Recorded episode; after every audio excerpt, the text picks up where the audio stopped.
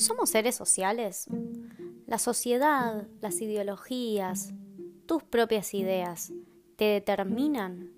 ¿Qué filosofía podemos hacer en tiempos de pandemia?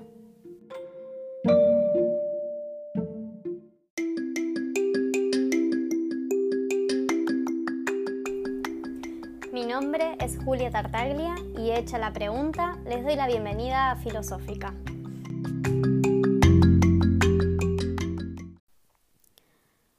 Hola a todos, espero que este nuevo episodio de Filosófica los encuentre muy bien haciendo cuarentena.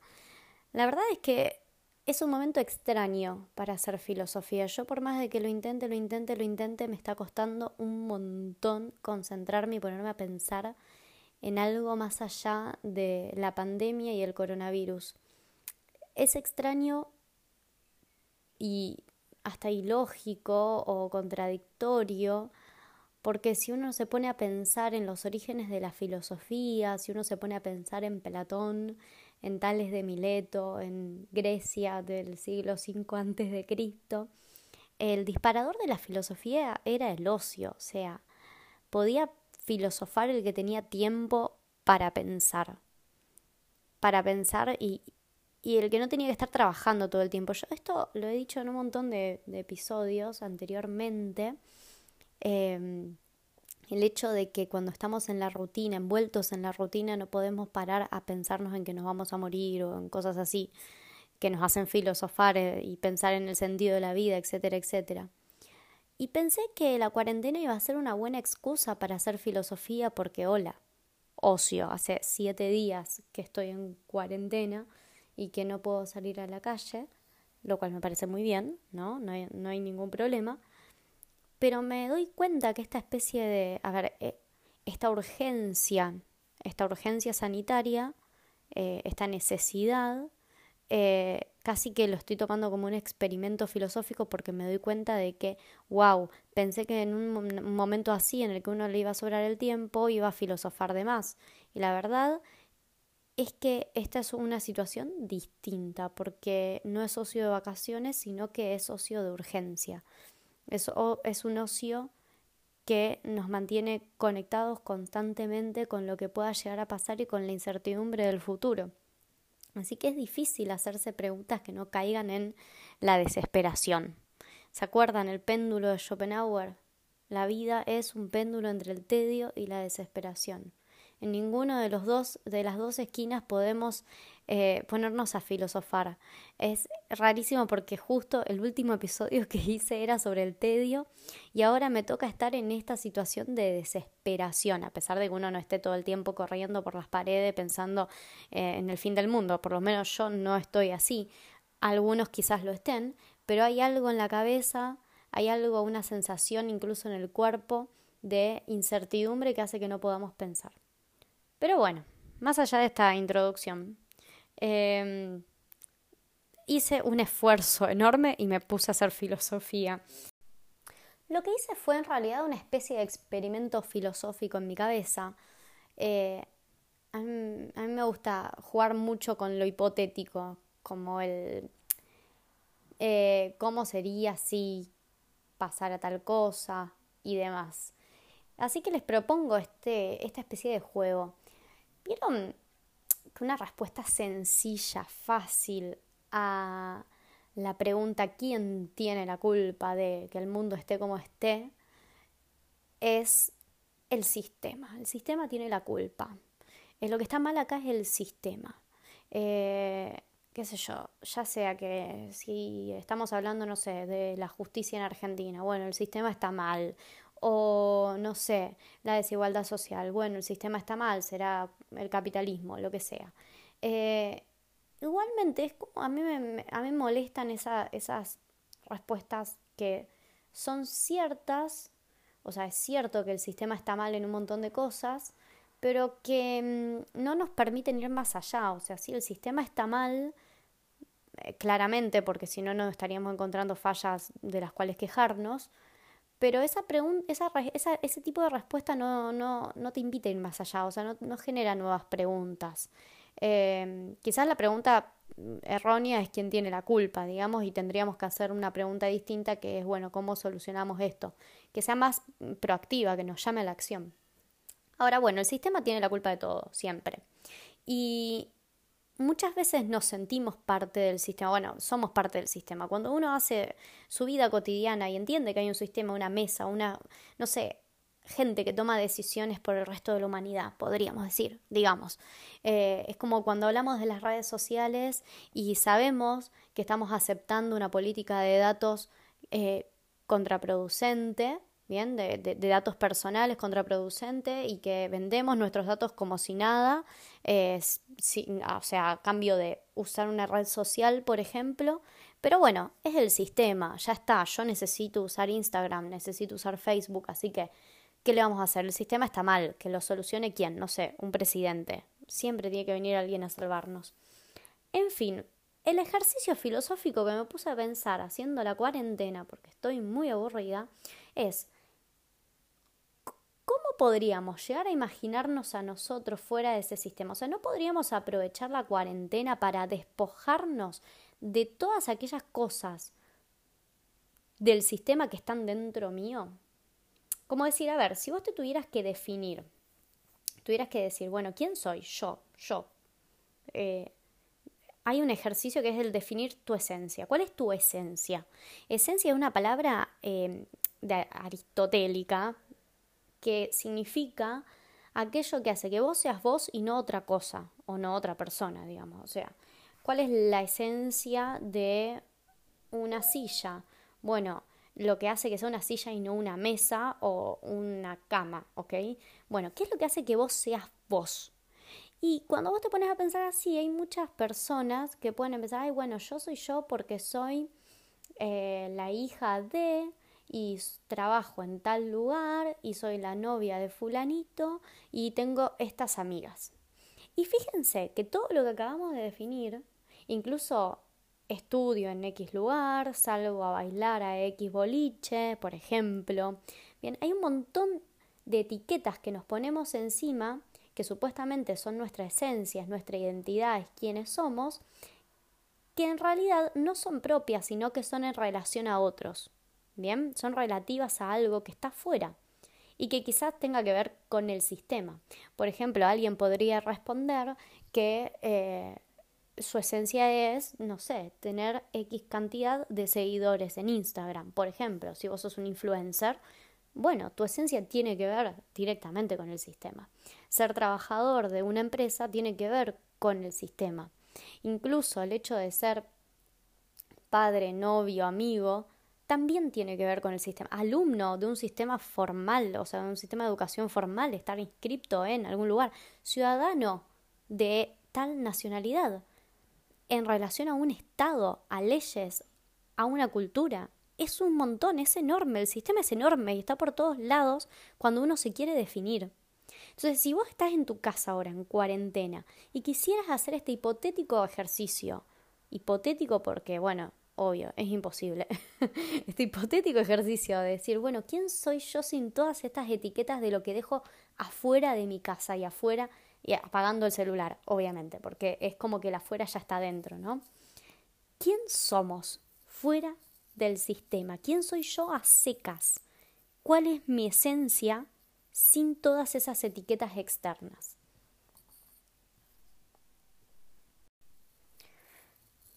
Ojo y atentos a la pregunta porque a lo mejor alguno me pueda llegar a decir, ojo Julia, no es lo mismo preguntar qué sos que quién sos.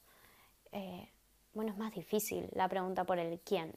Quizás muchas de estas etiquetas o rótulos tienen que ver con el qué soy, qué soy estudiante, qué soy trabajador, qué soy, qué sé yo, eh, médico, qué sos, argentino, lo que sea, hincha de fútbol, lo que sea. Em, y todas estas etiquetas tengan en realidad que ver con el qué somos y no con quiénes somos, aunque la respuesta concreta al qué somos es seres humanos, me parece. Pero bueno, la otra tiene que ver con la identidad. Yo no sé qué tan fructífero puede ser este ejercicio de, ahondar eh, dentro de uno para entender quién es. Eh, no sé si nos lleva a algún lugar interesante, pero me parece que lo, que, lo bueno es darnos cuenta qué tanto pueden definirnos, definirnos esas etiquetas de la afuera, esas etiquetas del sistema, que quizás nos definen bien y quizás nos estén definiendo mal. Lo interesante es ponernos a pensar para ver si algo nos está definiendo mal o demás, mm, no sé, no darle tanta relevancia. Hay una corriente eh, de pensamiento que se llama el estructuralismo. Pensamiento es, es más sociología, a lo mejor, que filosofía. También hay un estructuralismo lingüístico, pero bueno, nos quedamos en el estructuralismo a secas así de la sociología, más básico y bien chiquitito porque es bastante difícil de entender. Pero los estructuralistas lo que dicen es que cuando uno se pone a ahondar en qué hay detrás de todas esas relaciones sociales, detrás de todas esas etiquetas, no va a encontrar nada. O sea que vos no sos nada por fuera de tu puesto en el mundo con otros. Y yo sé que desde la escuela uno viene definiendo siempre al ser humano como un ser social, ¿no? Eh, la definición es bastante más larga, pero una de, sus características esenciales es que es un ser social y por eso cuando vemos películas como Náufrago eh, nos desesperamos todos cuando Wilson se pierde. Eh, y si no vieron Náufrago, véanla. Eh, o, por el mismo hecho se hacen experimentos como Gran Hermano y reality shows de encerrar a gente para que no esté en contacto con la sociedad o incluso este mismo hecho de la cuarentena a muchas personas lo puede poner bastante mal y, deprimirse por el hecho de no estar en contacto con otra gente. Somos seres sociales.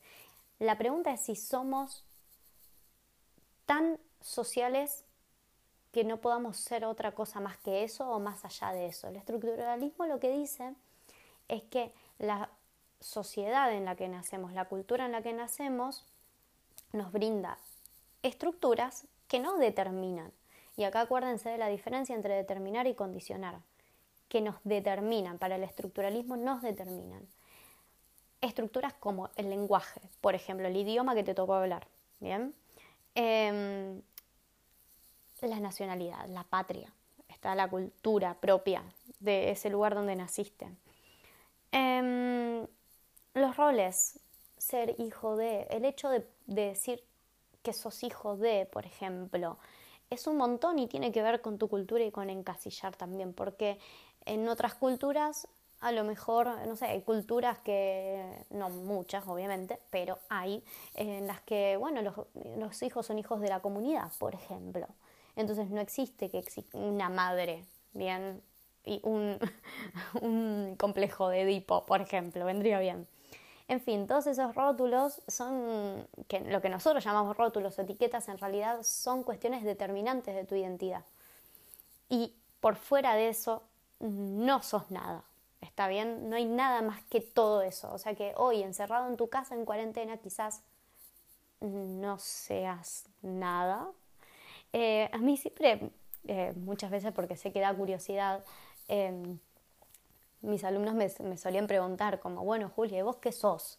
¿Qué sos? Como, pero siempre teniendo en cuenta, no sé, a ver, la primera pregunta que me hacían siempre era qué equipo era de fútbol, ¿no? Y después la otra pregunta es, bueno, ¿de qué partido político sos? O qué sos, qué sé yo, de izquierda, de derecha, de esto, de aquello, no sé, decime, dame, ponete un nombre, ponete un rótulo, decime a quién seguís, y yo siempre respondía que yo no era nada, que yo era yo, que yo era Julia. fin.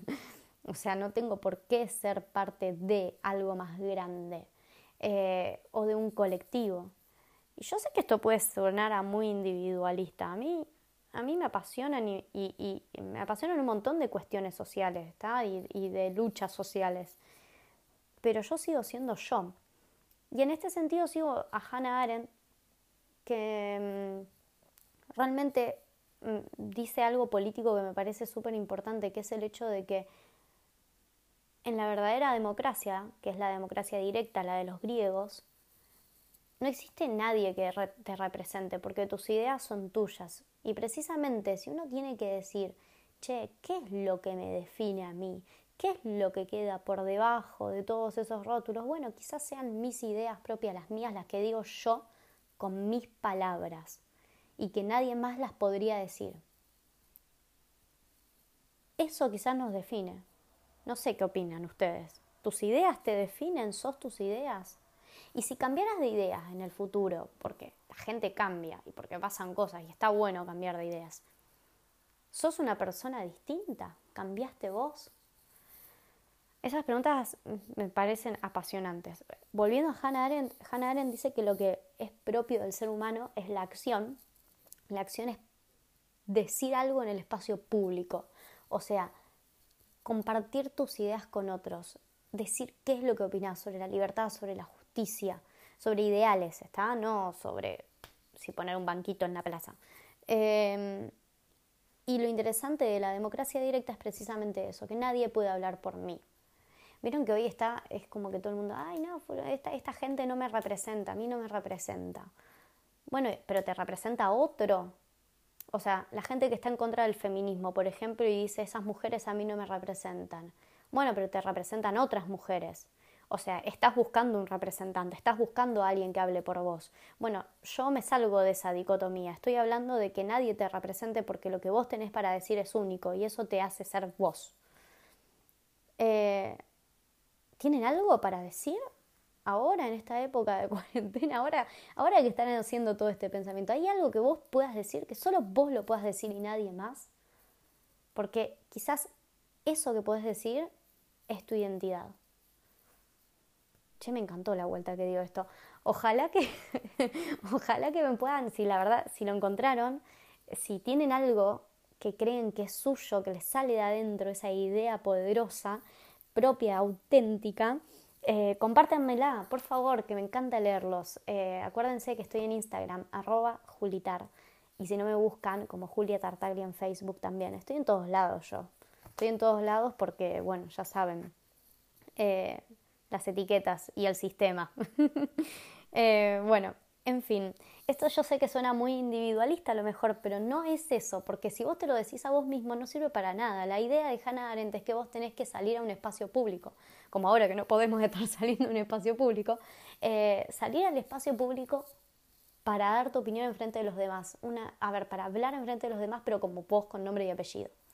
Em, la palabra es importante, es importantísima para Hannah Arendt, es importantísima cuando hablamos de política. Y política, yo sé que a mucha gente le espanta esto, pero en realidad la política es resolver la pregunta de cómo hacer para vivir juntos, cómo hacemos para vivir juntos, cómo hacemos para vivir juntos en épocas de pandemia, por ejemplo. Esa es una gran pregunta.